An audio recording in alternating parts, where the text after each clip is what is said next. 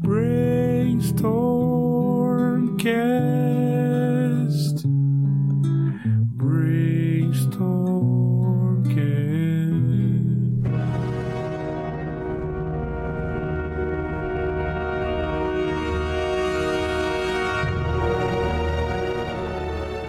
Salve, salve, monstrinhos e monstrinhas! Estamos aqui para mais um episódio do Brainstormcast, o podcast do Brainstorm RPG. Maravilha! Para você que é fã da programação do Brainstormcast, nós estamos agora com um Apoia-se. Sim, se você quiser ver ampliar-se ainda mais os nossos horizontes e a manutenção dessa produção, a gente conta com a sua ajuda no www.apoia.se brainstormcast. Lá você vai encontrar várias faixas de apoio com recompensas para poder colaborar com a continuação desse projeto e a ampliação dele. Se você quiser ver mais episódios por mês desse podcast, a melhoria dos equipamentos de áudio e, é claro, a produção de um conteúdo mais perto daquilo que você deseja, então encontre uma faixa de apoio e ajude o Brainstormcast a continuar levando essa tempestade cerebral para todos os cantos do país. Um grande abraço, conto com o seu apoio, valeu! E hoje é dia de festa, hoje é dia de inaugurar uma coluna belíssima aqui que eu já inicio com o grande Luiz, lá do Lampião Games, e também com o nosso cosmonauta aqui mesmo do Brainstorm RPG. Então, cara, sejam bem-vindos. Como é que vocês estão, moçada? Boa de boa. Tá, saudações aqui é o Luiz, lá do Lampião Game Studio. E vamos, vamos começar essa brincadeira aí. Então, pessoal, valeu, Samuca. Então, tô tranquilo, velho. Aqui é o Cosmonauta, né? O pessoal aí me conhece aí das redes e aqui também do Brainstorm. E vai ser massa, cara. Eu tô muito ansioso. Queria agradecer aí o convite. Maravilha, cara, maravilha. Bom, então é o seguinte: essa coluna do que, que ela vai tratar? Nós vamos fazer reviews aí de, de alguns jogos OSR, né? E para a gente poder fazer uma análise profunda e pormenorizada, eu trouxe aqui é, o Luiz e o Cosmonauta.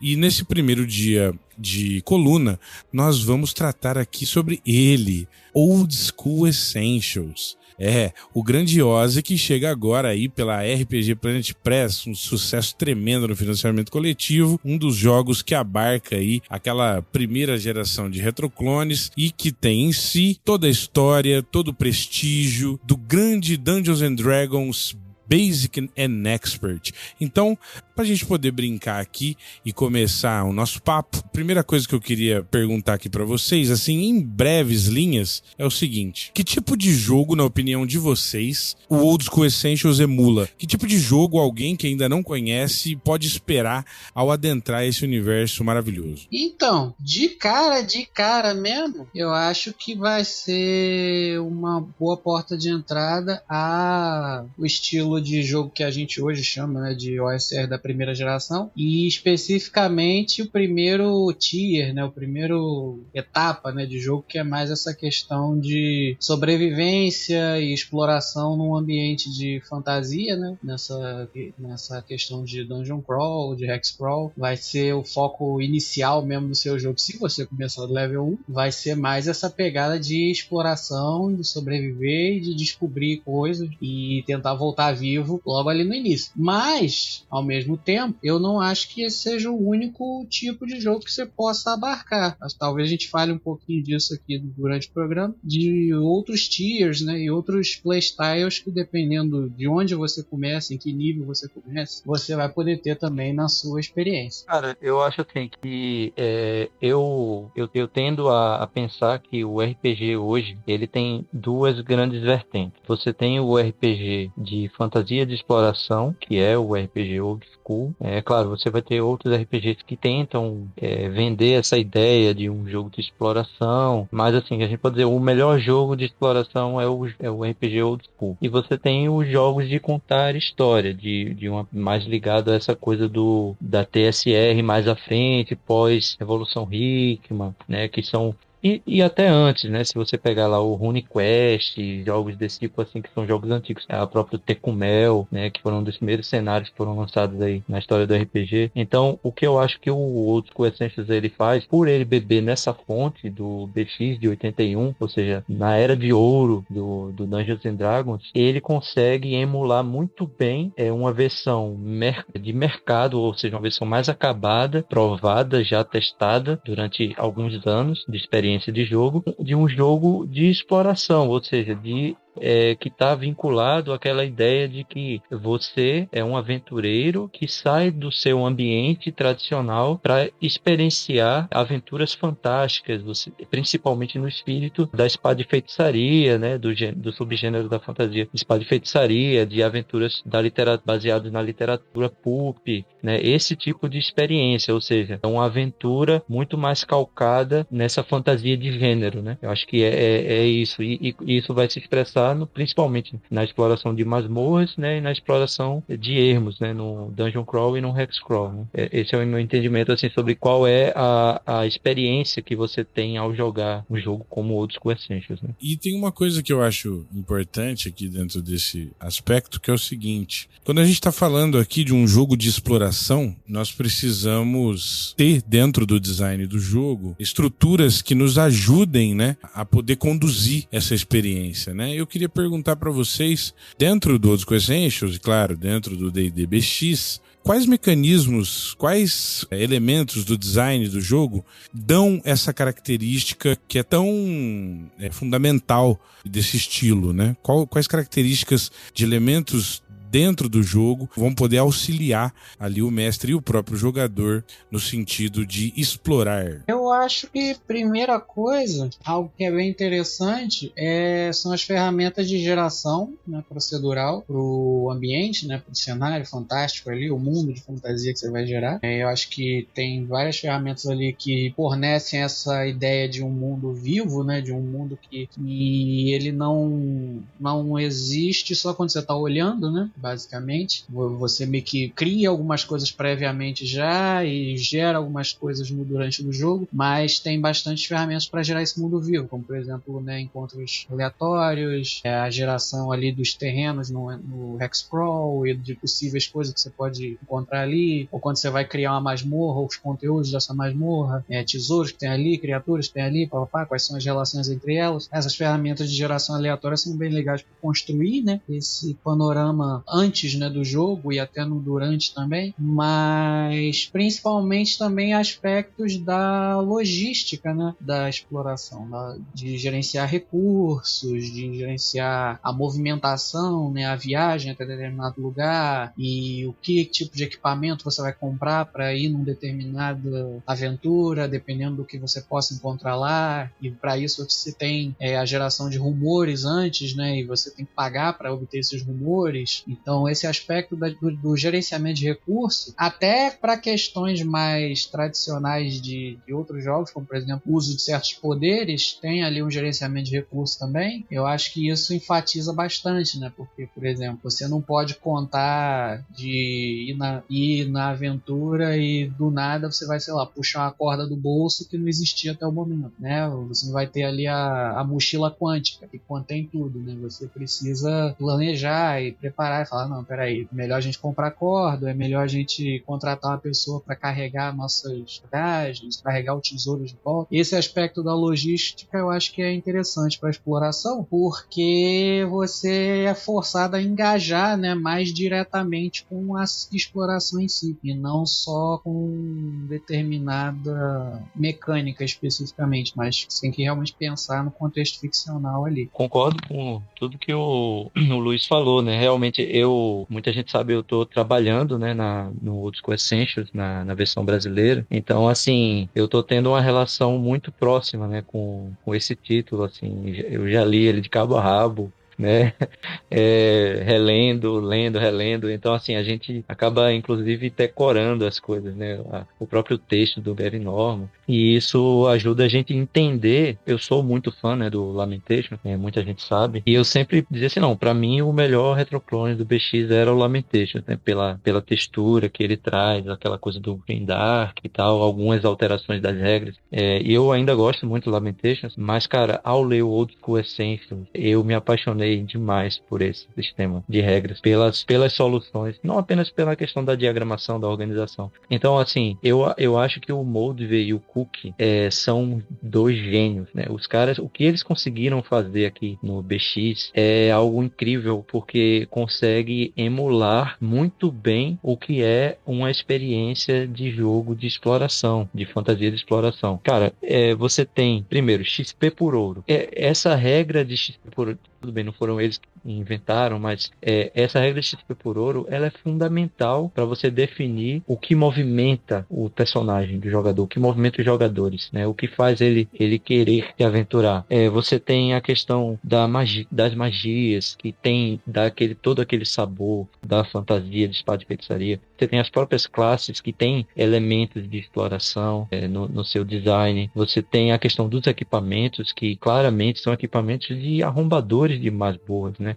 de ladrões, né, que estão ali para saquear, né, para conquistar tesouros no, nos lugares ermos, né, e o próprio procedimento. Então, a organização tem até, eu estou aqui com o sumário aberto, tem um capítulo que chama Tempo, Peso e Movimento. Cara, isso é fundamental, né, no procedimento, porque é a gestão do tempo, é como o Luiz falou, é a logística. Essa gestão do, do tempo do, dentro de uma dungeon, do tempo nos ermos, da locomoção, da taxa de movimento dos personagens, de como o peso vai interagir com isso. Então isso vai influenciar em quanto que você vai carregar de equipamentos que vão te ajudar a explorar, mas ao mesmo tempo isso pode diminuir no teu movimento. Então ah, você vai começar com armadura de placas, ela vai aumentar a tua CA, beleza, vai melhorar a tua CA, mas em compensação o seu movimento vai diminuir. Se você precisar fugir, como é que você vai fazer? Então você tem vários elementos na gestão dos perigos, dos desafios que vão te ajudar tanto o mestre como o jogador, principalmente o jogador, a gerir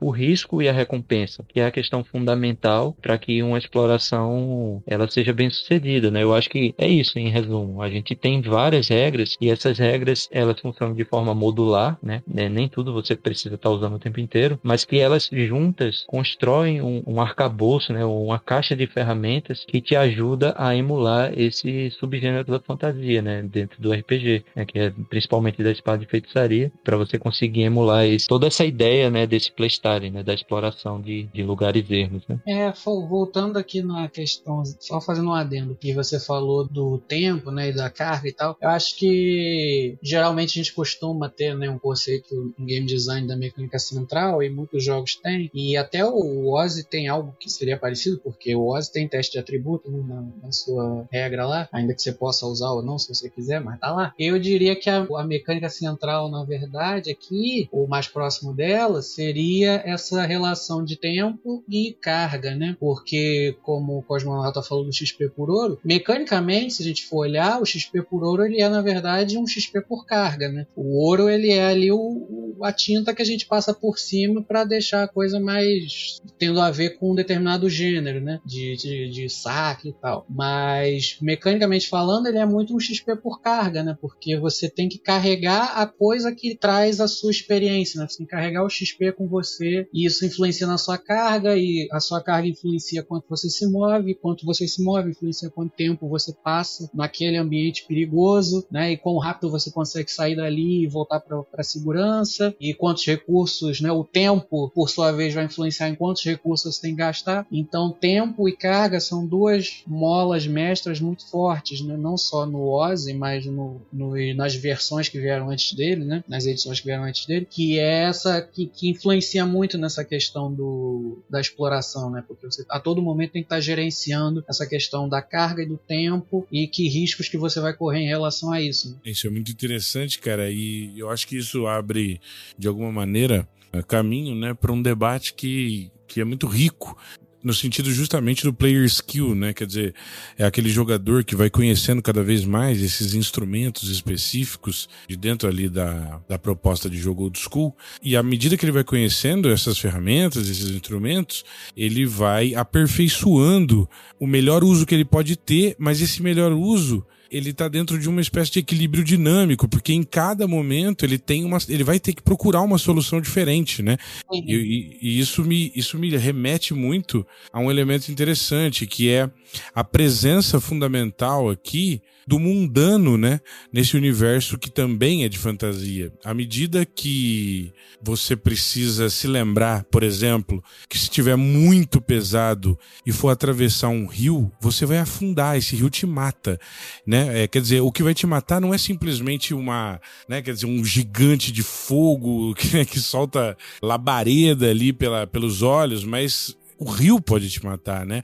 Uma exploração, quer dizer, você vai fazer uma escalada e, e aí tudo bem, você tá jogando e tudo mais, sentado na sua cadeira, confortável, mas o seu personagem tá num, lugar de extremo risco e você como jogador que vive no mundo, né, no mundo real, você sabe que escalar é um processo complexo, principalmente em se levando em conta aquilo que você tem consigo de equipamentos, o seu peso e as estratégias que você vai ter ali para se aproximar desse desafio e depois tentar solvê-lo a partir dessas ferramentas. Eu queria perguntar para vocês essa questão sobre a presença do mundano dentro do jogo, ainda que a fantasia seja um elemento presente, como é que esse, esse elemento mundano ele se comporta dentro desse, dessa estrutura de jogo, nesse design, e como ele se relaciona com a fantasia de maneira a, a proporcionar essa experiência de verossimilhança na exploração, né? Bem interessante né, o ponto que você puxou, Samu. É, eu diria que isso é uma das coisas que, que vai meio que ter playstyles diferentes em tiers diferentes, né? E principalmente nesse, nesse,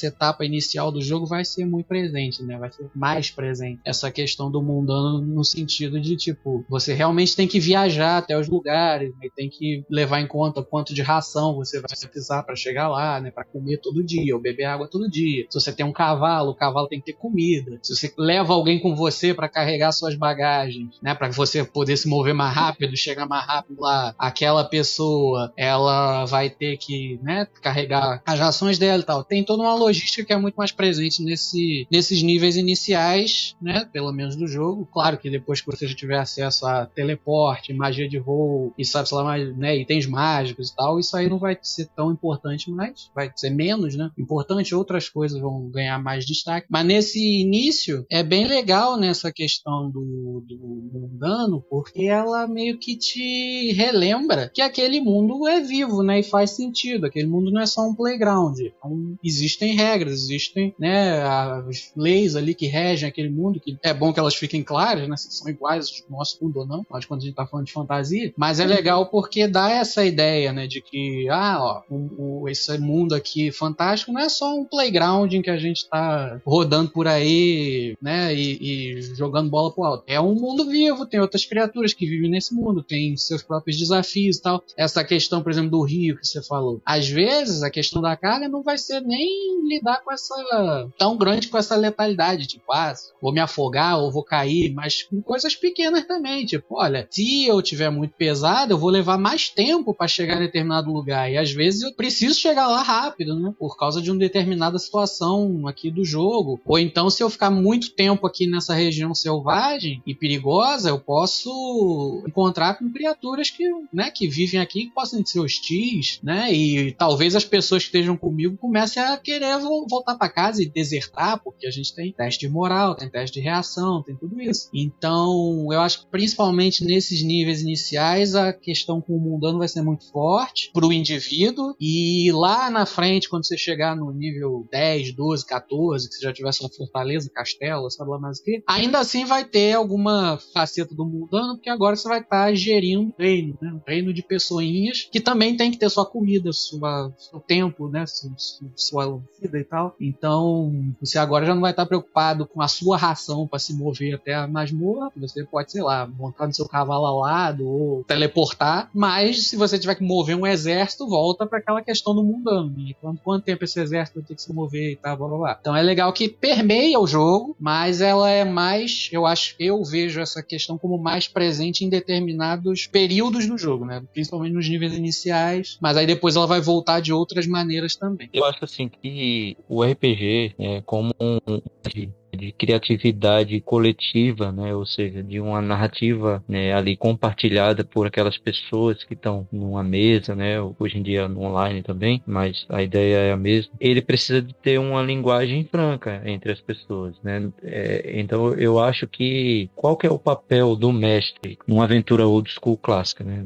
Ou tipo Essentials ou de outro retroclone do tipo. É ele trazer desafios, né? Então, para ele trazer desafios, você precisa ter um mínimo de, entre aspas, normalidade, porque isso aí é a linguagem universal das pessoas. Então, por exemplo, todo mundo sabe como é que funciona, mais ou menos, é, as relações de compra e venda de equipamentos. Né? É claro, você pega. Ninguém joga DD utilizando as regras é, default como era no, no medievo, entendeu?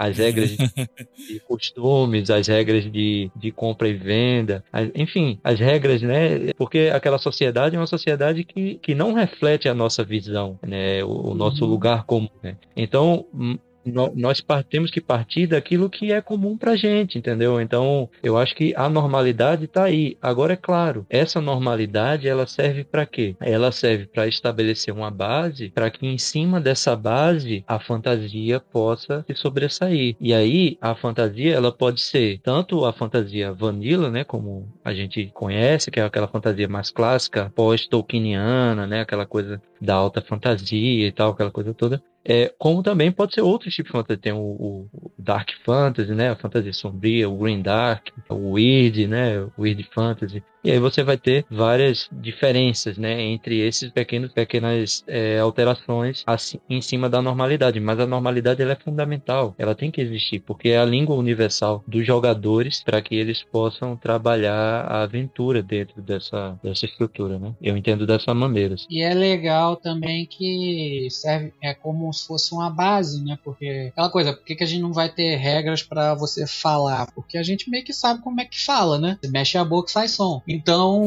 não precisa ter regra para isso. Mas, por exemplo, ah, eu não falo de como funciona uma full plate, sei lá, se eu não estudar sobre isso. Não tem ali uma regra para dizer, ah, não, funciona dificultando a chance de alguém te acertar dessa maneira aqui. Então eu não sei como é que, como é que, sei lá, um unicórnio reagiria a uma pessoa. Ah, tá. Então para isso a gente tem aqui uma regra de, de reação, né? Então, ou como funciona uma magia. Pô, sei lá, porra, não existe isso no, no, na vida real, então tem uma regra para isso. Mas eu acho legal essa questão de pontuar regras para coisas que não fazem parte da, do lugar comum entre os jogadores, né? É, com certeza, cara. Isso me trouxe uma, uma reflexão o seguinte: é como se o mundano, como se o lugar comum, esse chão comum entre todo mundo, da normalidade, fosse uma espécie de set básico para que, uhum. que o aventureiro já traz dentro de si, que, aliás, desculpa, que o jogador já traz dentro de si para dentro do jogo, para depois completar e ampliar com o player skill do entendimento do sistema, né?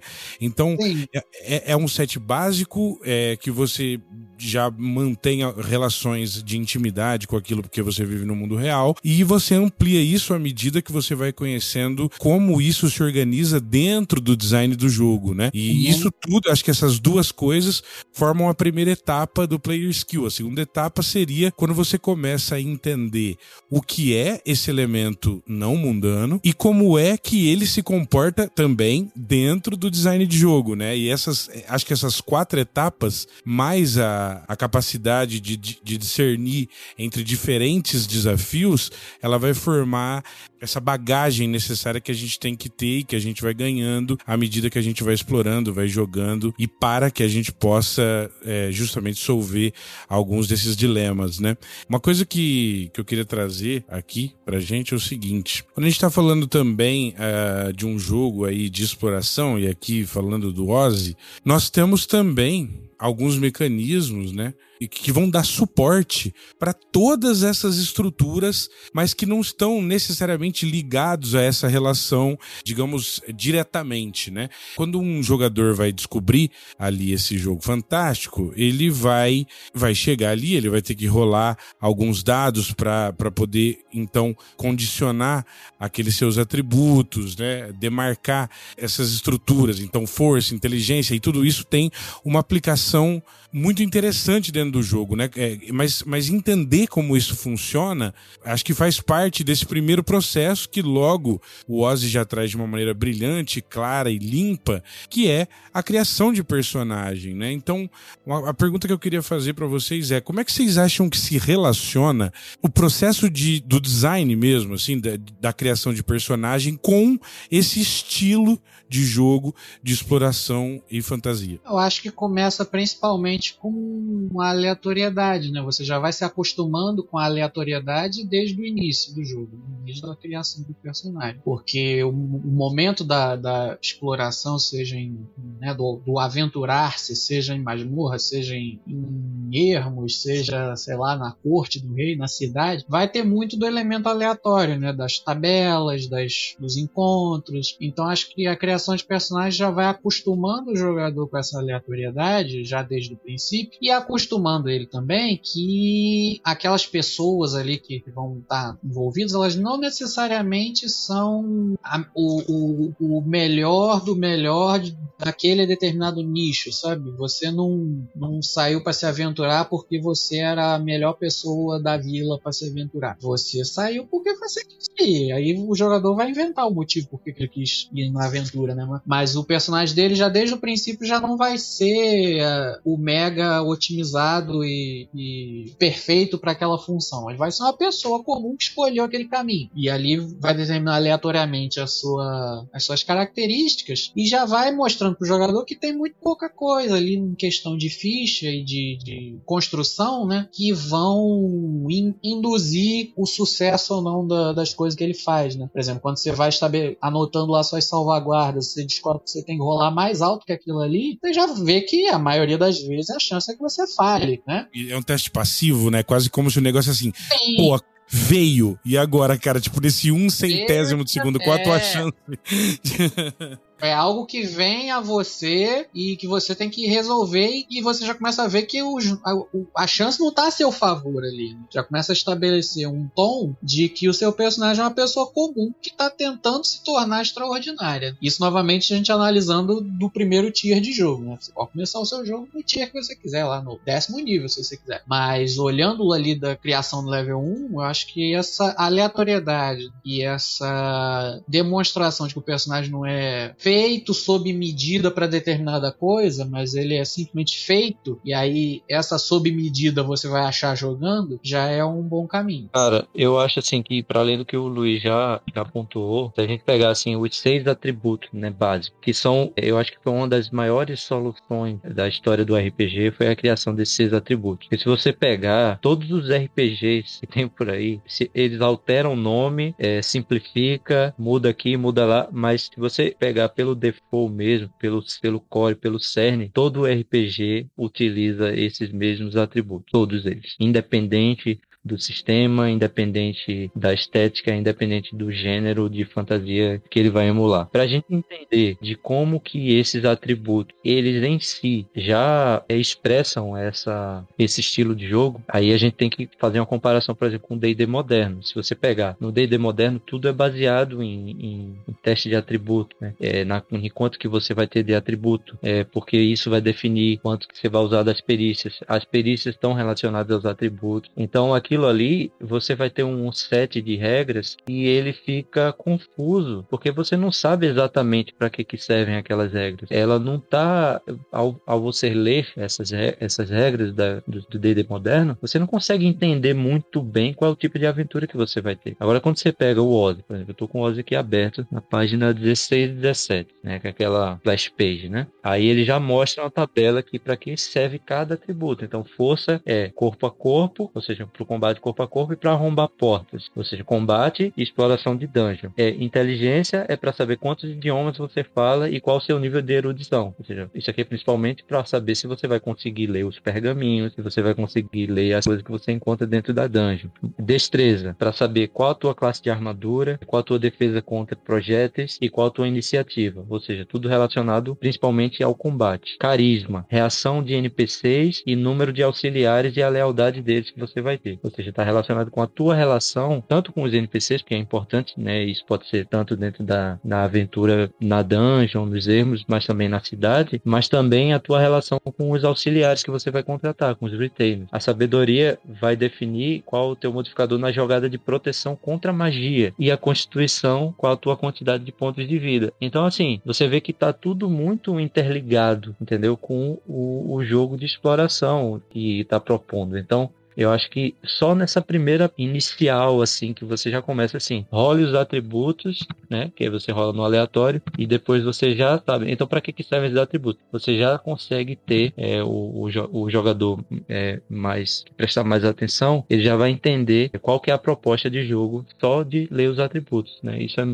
fantástico. Assim. Eu concordo, né, com essa questão de que o, o que que cada um faz, ele é bem informativo dos tipos de jogo que vai vir depois. Mas eu discordo de algumas coisas, eu aqui vou fazer uma pequena crítica, né, ao design mesmo. Primeiro vou citar, antes de fazer a crítica, vou citar um, um jogo aqui para quem quiser conhecer sobre a questão de que todo RPG usa os seis atributos, eu discordo, mas vou citar aqui Cthulhu Dark, quem quiser depois vai procurar. Tem outros jogos que tem outros paradigmas, mas sobre a crítica que eu vou fazer nessa questão, eu concordo com toda essa parada do que a cada atributo fazer é legal, porque diz, né, o tipo de jogo que a gente está informando, mas eu tenho uma crítica de design, pelo menos lendo o SRD aqui, que são os ability checks, né, porque os ability checks, os testes de atributos já estão aqui no OSI, apesar deles originalmente serem uma regra opcional, eles estão aqui como regra, e eu desgosto deles no sentido da relação com as outras regras, porque, por exemplo, a gente tem aquilo tudo que eu falei lá quando você está criando seu personagem, você vê os seus saves, você vê que você tem chances meio difíceis de passar, aí você vê que você, se for ladrão, tem ali 10% de chance de fazer uma determinada parada de ladrão, mas aí, lá na parte dos testes de atributo, vai dizer que você pode usar um teste de atributo para determinar a chance de sucesso em várias ações, né? Então, quando você chega, por exemplo, na hora de pular de uma, de uma explosão, você poderia usar o save, né? E aí a sua chance de passar seria bem difícil. Mas por que, que você vai usar o save? Você pode usar um teste de destreza. E se você tem destreza a 15, você tem 75% de chance de passar. Enquanto se você for fazer um save, a chance é muito menor. Então por que, que você vai usar o save em vez de usar a destreza? Só para ser difícil? Tem uma certa dissonância aí quando você passa a usar o, o teste de atributo como regra funil, né? Para pegar tudo que as outras não pegaram. Porque dependendo de quando você rolou nos atributos, ela é muito boa, né? Então deveria ser. O jogador vai olhar assim falar, pô, por que, que essa não é a primeira opção? Se ela é tão boa assim. Então meio que gera um, uma dissonânciazinha aí, o que eu acho que é o motivo dela originalmente ser uma regra opcional, né? Mas quando ela vira a regra do jogo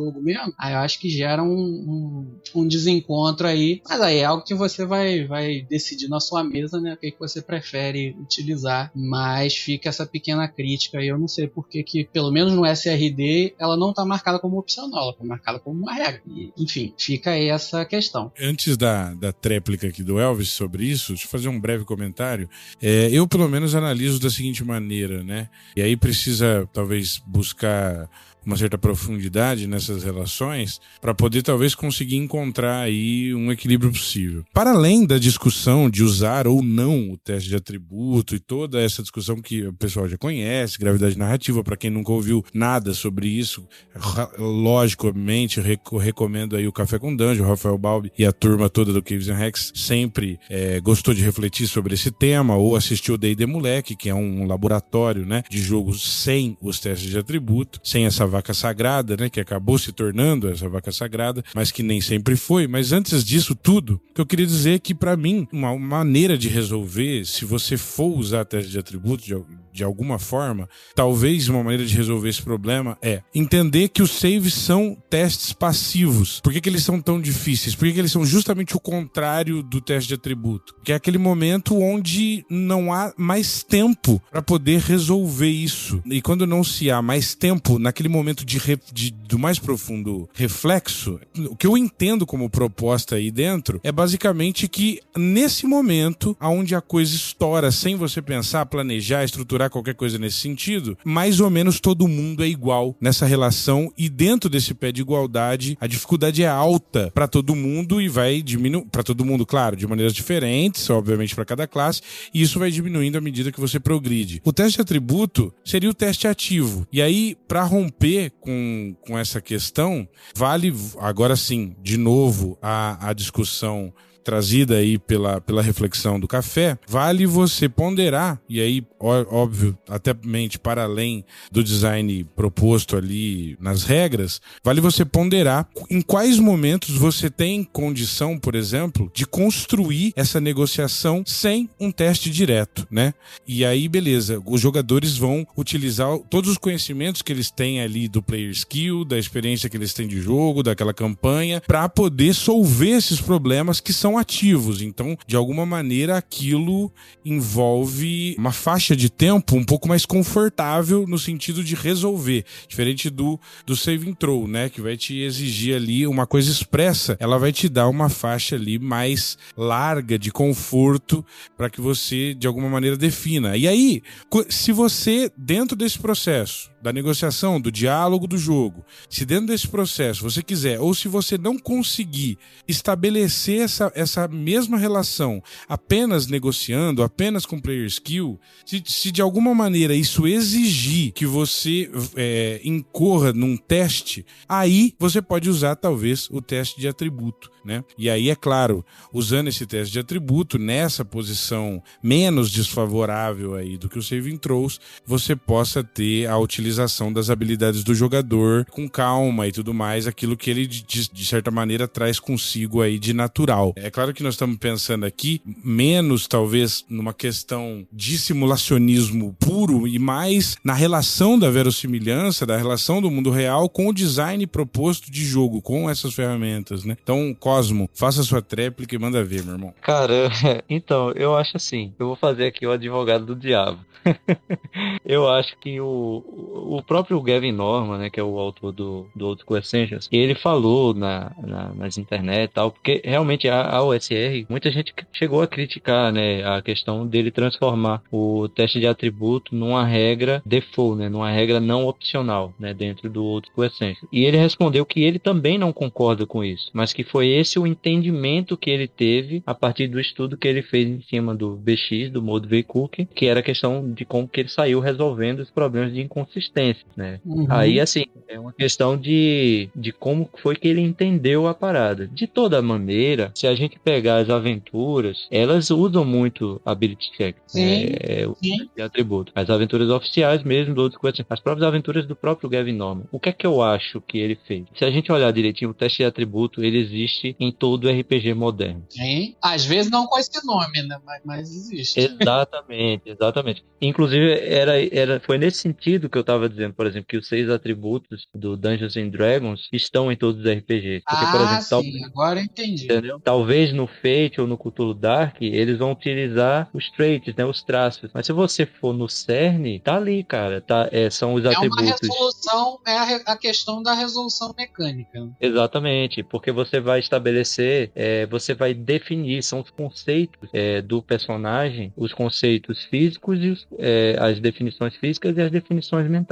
Então, muitas vezes, por exemplo, no Fate, você não vai usar números, você vai usar traços, né? Mas no fundamental, serve para a mesma coisa, que é para o quê? Para você estabelecer qual o conceito do seu personagem. Quando você uhum. pega lá um personagem que tem força 18, você sabe que ele é extremamente forte. Você é, no Fate, esse personagem não vai ter força 18, ele vai ter, ele vai ser extremamente forte, né? Então, mas Isso. no fundamental é a mesma coisa. Então eu acho que o, o que o Gavin Norman fez, se a gente olhar direitinho, ele tem é, e ele conseguiu fazer isso. Ele, o Old School Essentials, ele conseguiu. Tudo bem, na, na época que o Old School Essentials era lançado, a OSR já, já era um boom, né? A gente já tinha ganhado vários N's, né? Já tinha influenciado muitos game designers. É, eu acho que nessa época já tinha até o Forbidden Lands, que foi influenciado, né? Pela, pela Old School Essentials. Tanto é é que uhum. o próprio Thomas lá da Free League, ele convida autores da USR, B. Milton, o próprio Patrick Stewart, de Carbon Observatory. Então, a USR já, já tinha sido esse boom. Porém, ainda, eu acho que o Old School Essentials, o Gavin Norman tentou fazer, foi popularizar isso ainda mais. Ou seja, você pega as artes do Old School Essentials, são artes mais convidativas, são artes coloridas. Em geral, você pega jogos do é, Retroclones, você pega o Labyrinth Lord, as artes é tudo preto e branco e tal. Então, assim, é, e eu acho que quando ele tomou essa decisão de manter o teste de atributo como uma regra é, específica ali, uma regra não opcional, foi nesse sentido, de tipo assim, é, é, é, a, é a mesma decisão que ele tomou ao estabelecer uma regra opcional de usar a classe ascendente, entendeu?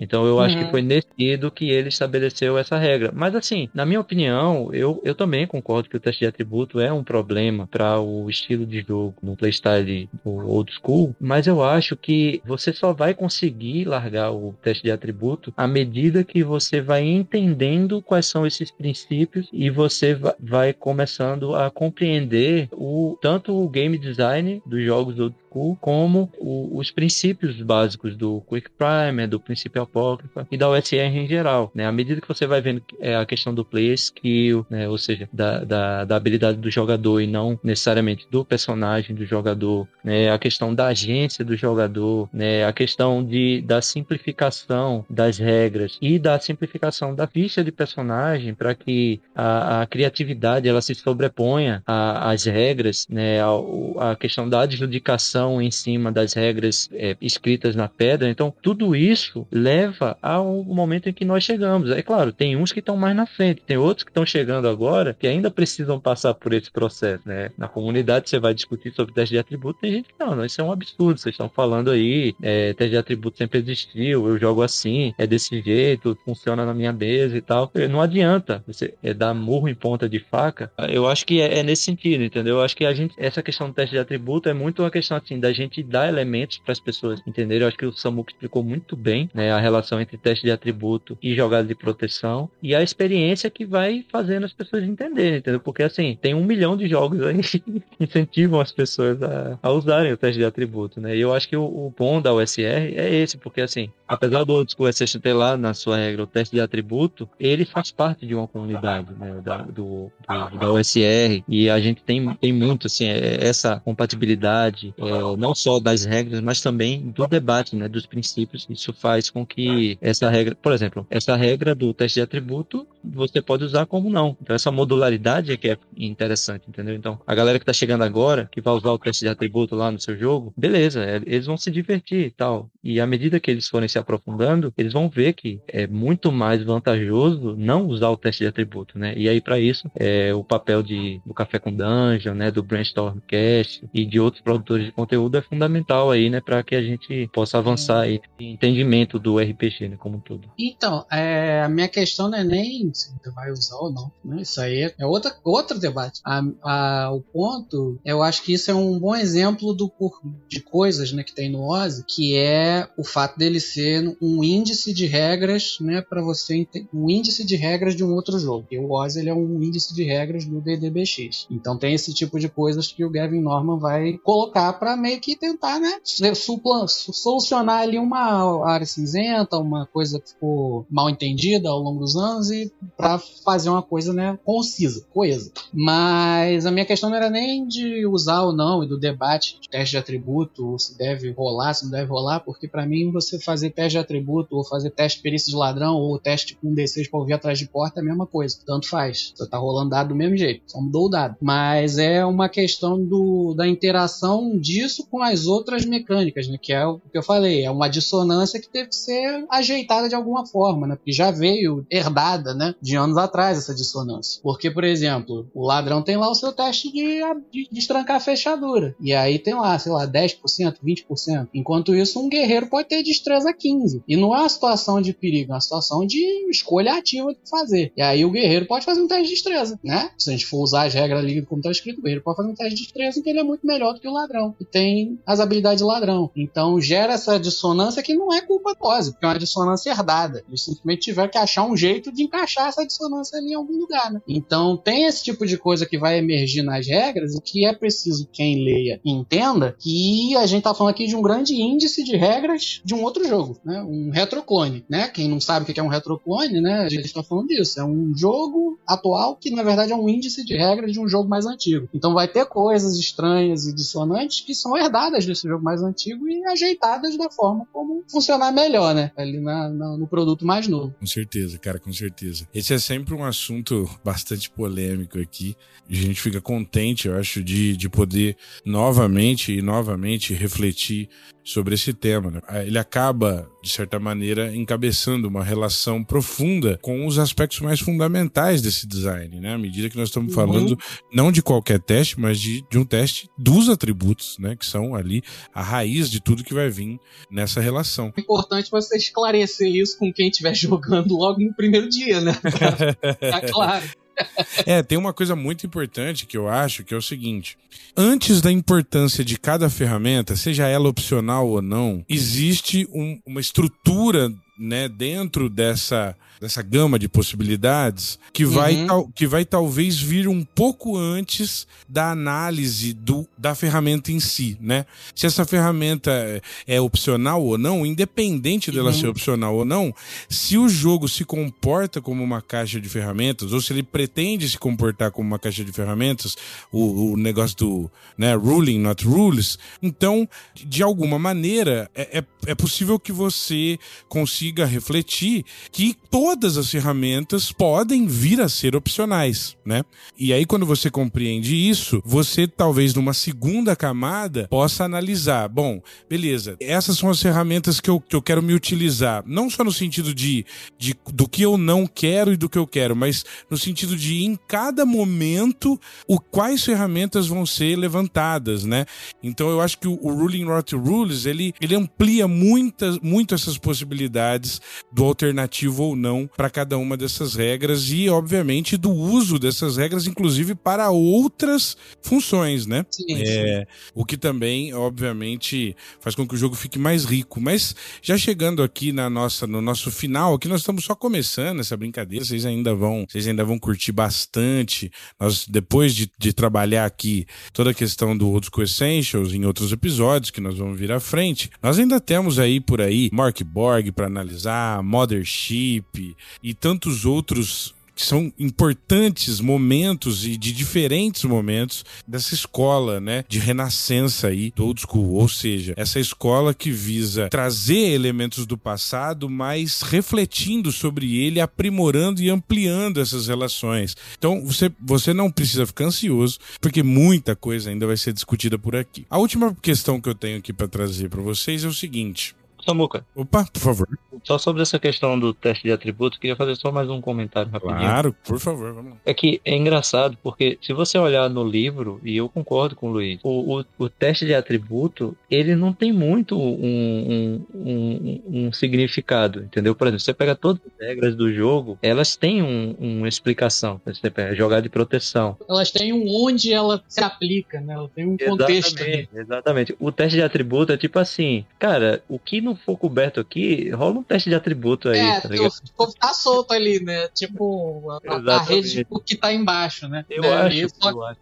É, exatamente. Eu acho que, na minha opinião, eu acho que foi a dificuldade que os designers originais tiveram de. É, pô, a gente tem. A gente tem 40 anos, né, cara? De debate e de experiência de RPG. Então, nós estamos sobre os ombros de gigantes. Os caras estavam uhum. no comecinho, né? É, o RPG não tinha nem 10 anos quando o BX foi lançado. Então, Sim. assim, é, eu acho que foi, é, foi essa solução que eles chegaram. Tudo bem. É, hoje a gente tem condições de, de fazer uma crítica, dizer assim, ó, isso aqui não, não foi o melhor caminho que foi tomado. É, mas eles não tinham como prever que daria nisso aí que a gente tá vendo hoje, né? Mas é, é interessante a gente analisar as regras como caixa de ferramentas, porque realmente, se a gente fizer isso, a gente vai ver assim, ah, beleza, então o teste de atributo não tem muito significado aqui dentro. É muito mais uma muleta, entendeu? Que acaba retirando o aspecto do diálogo, que, que é da, da, riqueza do diálogo, né? E da, da relação, né? De debate, né? Que é entre o mestre e os jogadores e da construção daquela narrativa emergente ali, o teste de atributo ele acaba diminuindo isso, né? Então, ter essa consciência é fundamental para que a gente possa ir encontrando outras soluções e fortalecendo a narrativa emergente, né? Eu acho que é por aí que a gente vai conseguir resolver esse problema aí. É, mas aquela coisa, como, como pode ser uma muleta muito boa, né? Dependendo de como os atributos que você rolar, é bom você conversar com, com os jogadores, né? Sobre se isso vai ser usado ou não na mesa, né? E toda essa questão. Porque o cara que rola 18 de destreza chega lá no, na frente da armadilha, você vira pra ele e diz que ele não vai poder usar esse 18, é, é frustrante, né? Então, É. conversem antes.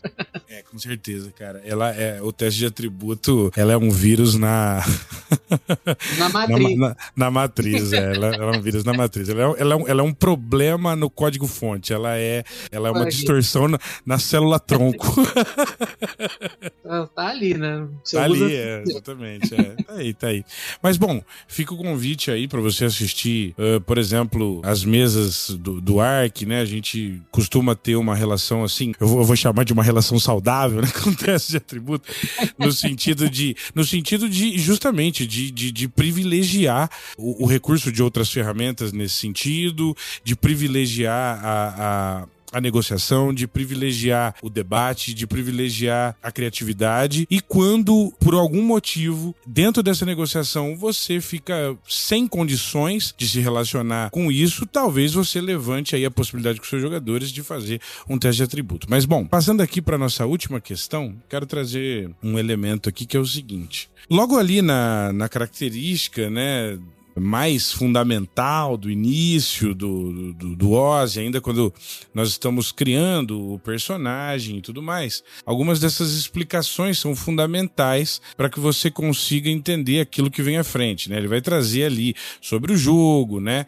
É, a, a questão da exploração, da exploração de dungeons, a parte da fantasia, como que ela entra, terminologia, compatibilidade, outros livros. Mas aí vem ali um elemento que é importante, que é o seguinte. Logo depois do, do Ability Scores, você tem essa, esse fundamento, né? Que aqui se nomeou como classe, né? Quer dizer, esse pilar importantíssimo do Dungeons and Dragons também, assim como ah, os testes de atributos, aqueles personagens, aqueles diversos personagens com profissões diferentes, ou com habilidades diferentes, ou com raças diferentes, faz com que todas essas nuances, né?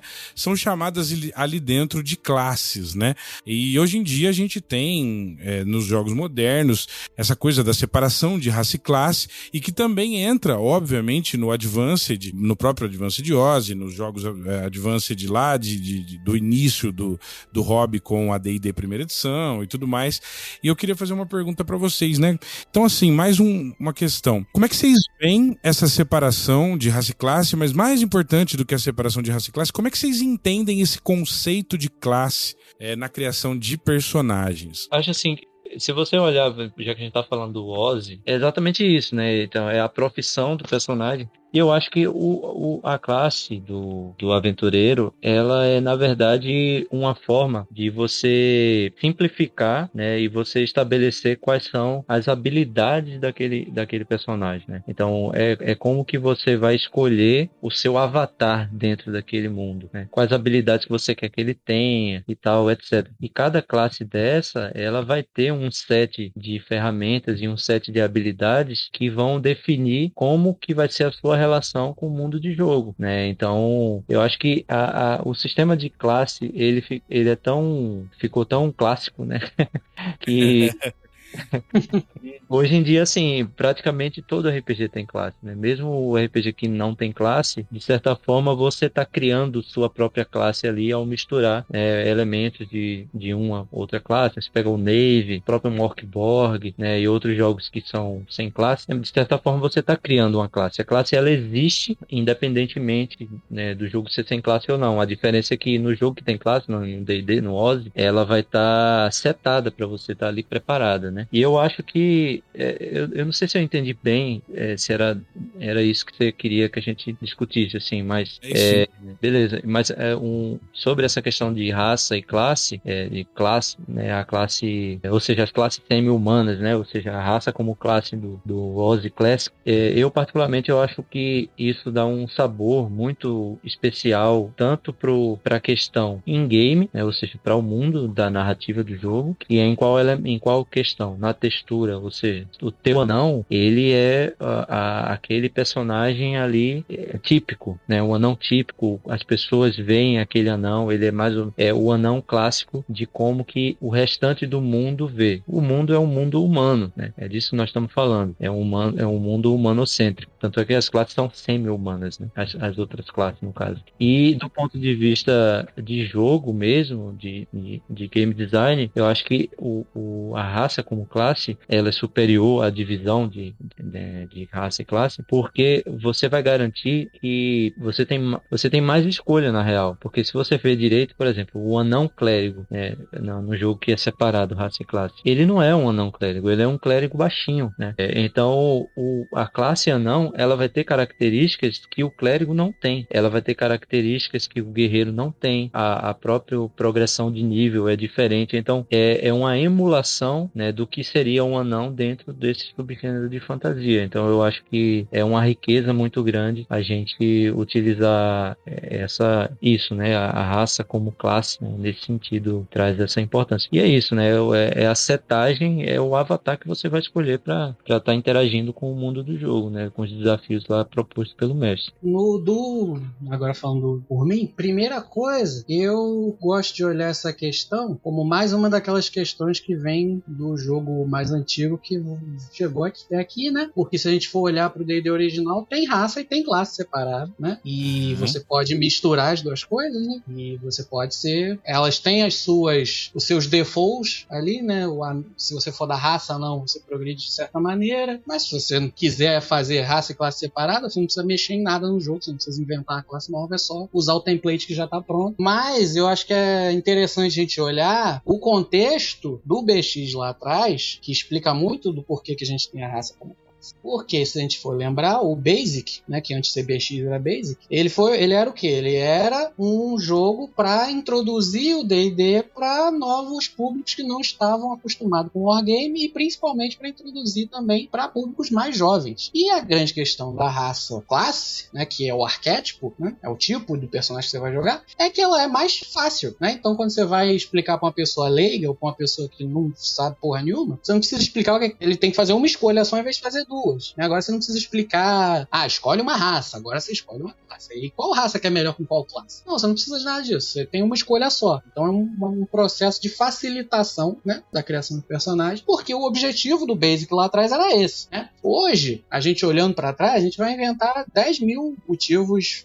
por que, que isso é melhor ou não é e tal. Mas se a gente for pensar lá no objetivo, né, que era tornar o jogo mais simples, mais fácil, mais básico, né, para um outro público, faz todo sentido. Você, em vez de ficar misturando um monte de coisa, você fazer uma escolha só. Ah, eu, você é um anão, toma aqui. Ou você é um elfo, toma aqui. Ou você é um clérigo, ou você é um guerreiro. Não precisa ficar pensando, raça que combina melhor com qual classe e tal, como que eu equilibro isso. Não precisa de nada disso. Mas, antes né, do Basic, já tinha a estrutura de raça como classe. De raça como classe, ou de raça e classe, que você pode fazer as duas, inclusive, né? No DD 0, dependendo de como você combina. Mas eu enxergo, né? A classe em si como isso, né? O tipo, o arquétipo, como o Cosmonauta falou. É aquela coisa em que você é bom de fazer e que ao mesmo tempo diz o que você não é bom de fazer. Né? Qual o lugar que você ocupa na fila do pão ou na fila da dungeon. Né? É, essa é a parada. Quem, quem que eu sou? Qual é o meu papel aqui? É o jogo de interpretar papéis. Qual é o meu papel aqui? A sua classe diz qual é o seu papel, basicamente. Ah, tem uma reflexão, que aí eu, eu vou chamar isso de uma reflexão OSR, porque concordo com o Luiz. Ali no início era simplesmente uma questão de facilitar, né? Mas abordando, tentando ampliar, refinar e compreender é, a consequência dessa escolha dele, seja lá por qual motivo Sim. for, uma, uma coisa que me, me vem à cabeça é, é o seguinte: para quem acompanha lá a leitura comentada que a gente faz lá no Instagram do Rulho Cyclopedia, não que isso esteja no Rulho Cyclopedia, mas é, foi uma reflexão que a gente construiu a partir desse processo. Foi o, é o seguinte: quando você compreende a classe como uma profissão, então nós estamos falando, quando, como o Elvis disse, né? Um mundo antropocêntrico, um mundo, um mundo humanocêntrico. Essa, o que a gente chama de profissão é o que os humanos chamam de profissão, né? E aí tem um, um elemento muito fundamental para mim que é o seguinte: há uma questão que é o seguinte, é, no old school, como você não banaliza uh, a existência, né, de, de, de, anões, de elfos e de halflings em todos os lugares, o mundo é, é quase sempre humano. Então, quando você quando você está pensando no universo das profissões, poxa, o clérigo é uma profissão, o guerreiro é uma profissão, o mago é uma profissão, o ladrão é uma profissão. Mas o anão, dentro do universo de, de alteridade, dentro de um universo de características do mundo dele, as, o, o que seriam profissões, né? São outros elementos. Né? E como você está partindo do ponto de vista do humano, é, não faria sentido você atribuir uma profissão humana a alguém que não é humano. Isso até, de certa maneira, incorreria, claro, fazendo uma brincadeira aqui, incorreria em você é, estar, de alguma maneira, atribuindo características de uma cultura a outra, né? Então, os elfos têm as suas próprias é, profissões, mas quando eles estão nesse universo do humano, eles não são compreendidos pelas suas profissões, eles são compreendidos por aquilo que eles são. E aquelas habilidades que eles têm são incompreensíveis nos, dentro dessa caixa de profissões humanas, né? E essas habilidades que eles têm vão, de certa maneira, nortear ali para esse mundo para esse mundo humano aquilo que de fato eles são. Então fica o convite para quem nunca experimentou essa possibilidade, experimentar para ver como, como isso se dá, até para quem acha que isso é um problema, até para evitar é, complexidades para além da divisão que o Luiz disse de ter, de ter a raça e de ter a classe e de qualquer combinação entre elas, mas também para que você evite, se for esse o caso, essas restrições complexas. Então, por exemplo, ah, é, anão Beleza, mas eu peguei o anão, minha raça é anão. E eu vou querer ser o quê? Eu vou querer ser mago. Ah, não, mas anão mago não pode. anão só pode se for guerreiro. Então, peraí, essa separação de raça e classe já, já ela complexifica. À medida que ela começa a ter pré-requisitos, ela, ela interfere ainda mais. E ela pode causar essa, esse, esse desgosto, né, é, por parte do mestre, dos jogadores, nessa, nessa relação que a gente tem com aquilo que a gente conhece de fantasia. Então a gente volta lá para o nosso início, né, falando do, do, do, que é fantasia, falando de, de espada e feitiçaria, romance é, picaresco, e a gente volta a entender essas nuances em separado para que a gente, de alguma maneira, por um lado, simplifique, mas por outro também possa dar uma identidade absolutamente original àqueles que estão fora desse mundo da compreensão humana, né? E com isso, a gente vai encerrando o nosso primeiro episódio da coluna USR Review e depois desse episódio você vai conferir a continuação dessa discussão e depois, para além ainda, a, né, o aprofundamento, a pormenorização de outros jogos OSR. Então você que está ligado aí em Mothership, você que está ligado em Mark Borg e, e, e, tantos outros jogos, então você tem a possibilidade aí de conhecer um pouquinho mais aqui no Brainstormcast na nossa coluna. Já quero agradecer você que ouviu isso até agora, agradecer pela paciência. Se você puder, já siga o Brainstorm RPG nas demais redes sociais, dá aquele seu apoio. Chega no Instagram, dá aquele clique no Linktree, né, a nossa árvore de links, para você ver um pouco dos conteúdos, diversos conteúdos que a gente apresenta nas muitas redes sociais por aí. E também aproveitar para agradecer, é claro, o grande Luiz aqui do Lampião Games e o Cosmonauta, o grande Elvis do Brainstorm RPG, pela participação incrível que vocês tiveram. Queria agradecer muito mesmo e já abrir o espaço para que vocês façam aí a menção final de vocês e o Jabba. Então vou começar aqui com com o Cosmonauta. Vai lá, Cosmonauta. Beleza. É, Samuca, eu queria agradecer né, pelo convite. É um prazer estar aqui. Eu escuto todos os episódios do, do seu podcast. Alguns deles eu escutei várias vezes, principalmente as colunas lá do, da história do D&D. Acho que eu já escutei aqueles episódios ali umas três ou quatro vezes cada um. Adoro. assim. E agora minha próxima vai ser ler eles, é, ouvir lendo as aventuras, né? Folheando as aventuras. Esse é o meu próximo minha próxima meta aí. É, cara, eu, eu queria também agradecer ao Luiz pelo debate. Acho que é muito massa, assim, a gente discutir sobre os Essentials. E a galera pode me encontrar aí pelas redes, né? Mas é, eu tenho uma página lá no Instagram que eu fiz recentemente, que é Cosmonauta RPG. Pode me encontrar lá, arroba Cosmonauta RPG. E a gente lá gosta de compartilhar algumas coisas que a gente tá vendo é, de interessante aí da USR, de, de RPG no geral, de ilustrações e também de algumas ideias aí que a gente tem sobre RPG, a gente vai estar tá compartilhando por lá. Então, quem quiser estar tá acompanhando aí e interagindo, pode seguir lá no arroba Cosmonauta RPG. Valeu. Maravilha, maravilha. Luiz? Opa, muito obrigado novamente né, pelo convite de participar aqui da conversa. Sempre um prazer estar presente aqui. E de lugares que vocês podem me encontrar, vocês podem me encontrar no blog do Lampião Game Studio, né, lampiãogamestudio.wordpress.com.br. Podem me encontrar também no meu blog, né, separado lá no Medium, é medium.com barra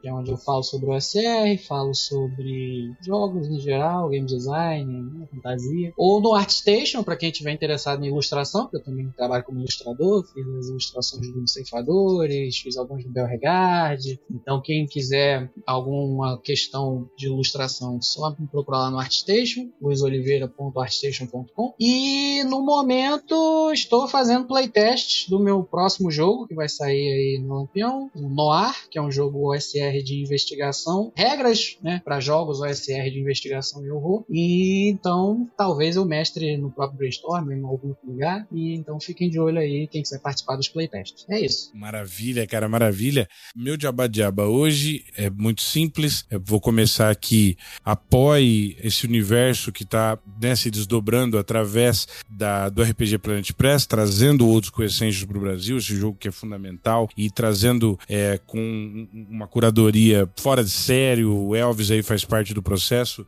É, um cuidado, um carinho muito grande, né, uma pesquisa muito profunda para conseguir trazer isso de uma maneira bem feita, refinada, bem colocada, respeitosa e com aquele sucesso clássico que vem sempre em qualquer material que o Cello e a Lina do RPG Planet produzem, junto, claro, com o expertise do, de um dos maiores autores aí do old school do mundo, premiadíssimo, que é o Diogo Nogueira, e com a experiência fundamental, tanto do Elvis aí como editor, mas também do Super Gabriel. Então, gente, é, o RPG Planet Press trouxe essa brincadeira, já já você vocês vão ver essa belíssima escolha, né, vindo aí para suas mãos em português. E para além disso, eu quero fazer também o Jabba aqui, muito rapidamente, de dois novos quadros, né, que a gente tem aí e que são uma alegria, né, de poder trazer para vocês, né? A primeira coisa é, bom, nós estamos quase todos os dias, agora eu, eu tirei umas férias rápidas aqui, tanto da, da gravação né, de, de, de podcasts quanto de outras redes sociais, para poder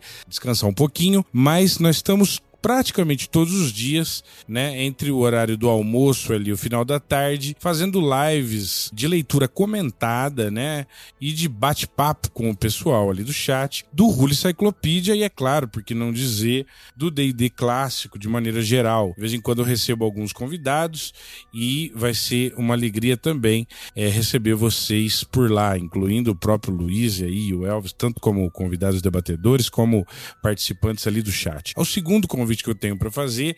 O Brainstormcast, ele se destaca muito no sentido de apresentar com profundidade os cenários da TSR, né? Nós estamos falando aqui de Mistara na história do mundo de D&D e é claro, da coluna Ravenloft, da coluna Dark Sun e nós temos agora essa maravilha que vem chegando, dois episódios já foram gravados, que é a coluna de Planescape que se inicia. Eu trouxe o grande tomate, Vitor Keb, Bernardo Hasselman para bater esse papo conosco junto, claro, com o Super Brainer, e você vai poder conferir com profundidade esse cenário que mistura elementos filosóficos, expedições planares e que pode trazer aí para sua mesa um conjunto de características bastante exóticas, diferentes, surpreendentes e profundas. Esse eu vou ouvir comendo donuts, né?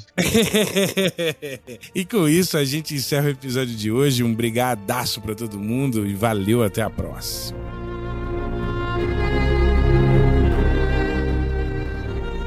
maravilha. Se você chegou aqui até o final, é porque você deve ser fã da nossa produção aqui no Brainstormcast. Você pode agora apoiá-lo em www.apoia.c brainstormcast. Você encontra na nossa campanha do Apoia-se uma maneira de ampliar e construir conosco a manutenção desses episódios, fazendo um apoio do tamanho do seu bolso. Sim, nós temos várias faixas de apoio e recompensas, começando pela chuva forte de 10 reais ou mais. Você tem o seu nome creditado no descritivo do episódio e nos ajuda a continuar produzindo episódios. Na faixa temporal de 25 ou mais, além das outras recompensas, você tem acesso a uma sala exclusiva do Discord com direito à votação de temas para o podcast e, é claro, a nossa mais profunda gratidão. Com o apoio de 50 reais ou mais, você, além de todas as outras recompensas, ainda garante uma zine semestral digital com conteúdo exclusivo do podcast feito por mim e, ao fim, o nosso apoio top, a nossa tempestade cerebral de 100 reais ou mais. Com ela, você consegue, além das outras recompensas, também participar de alguma entrevista previamente selecionada por você, apoiador, fazendo com que você possa participar de algum bate-papo com algum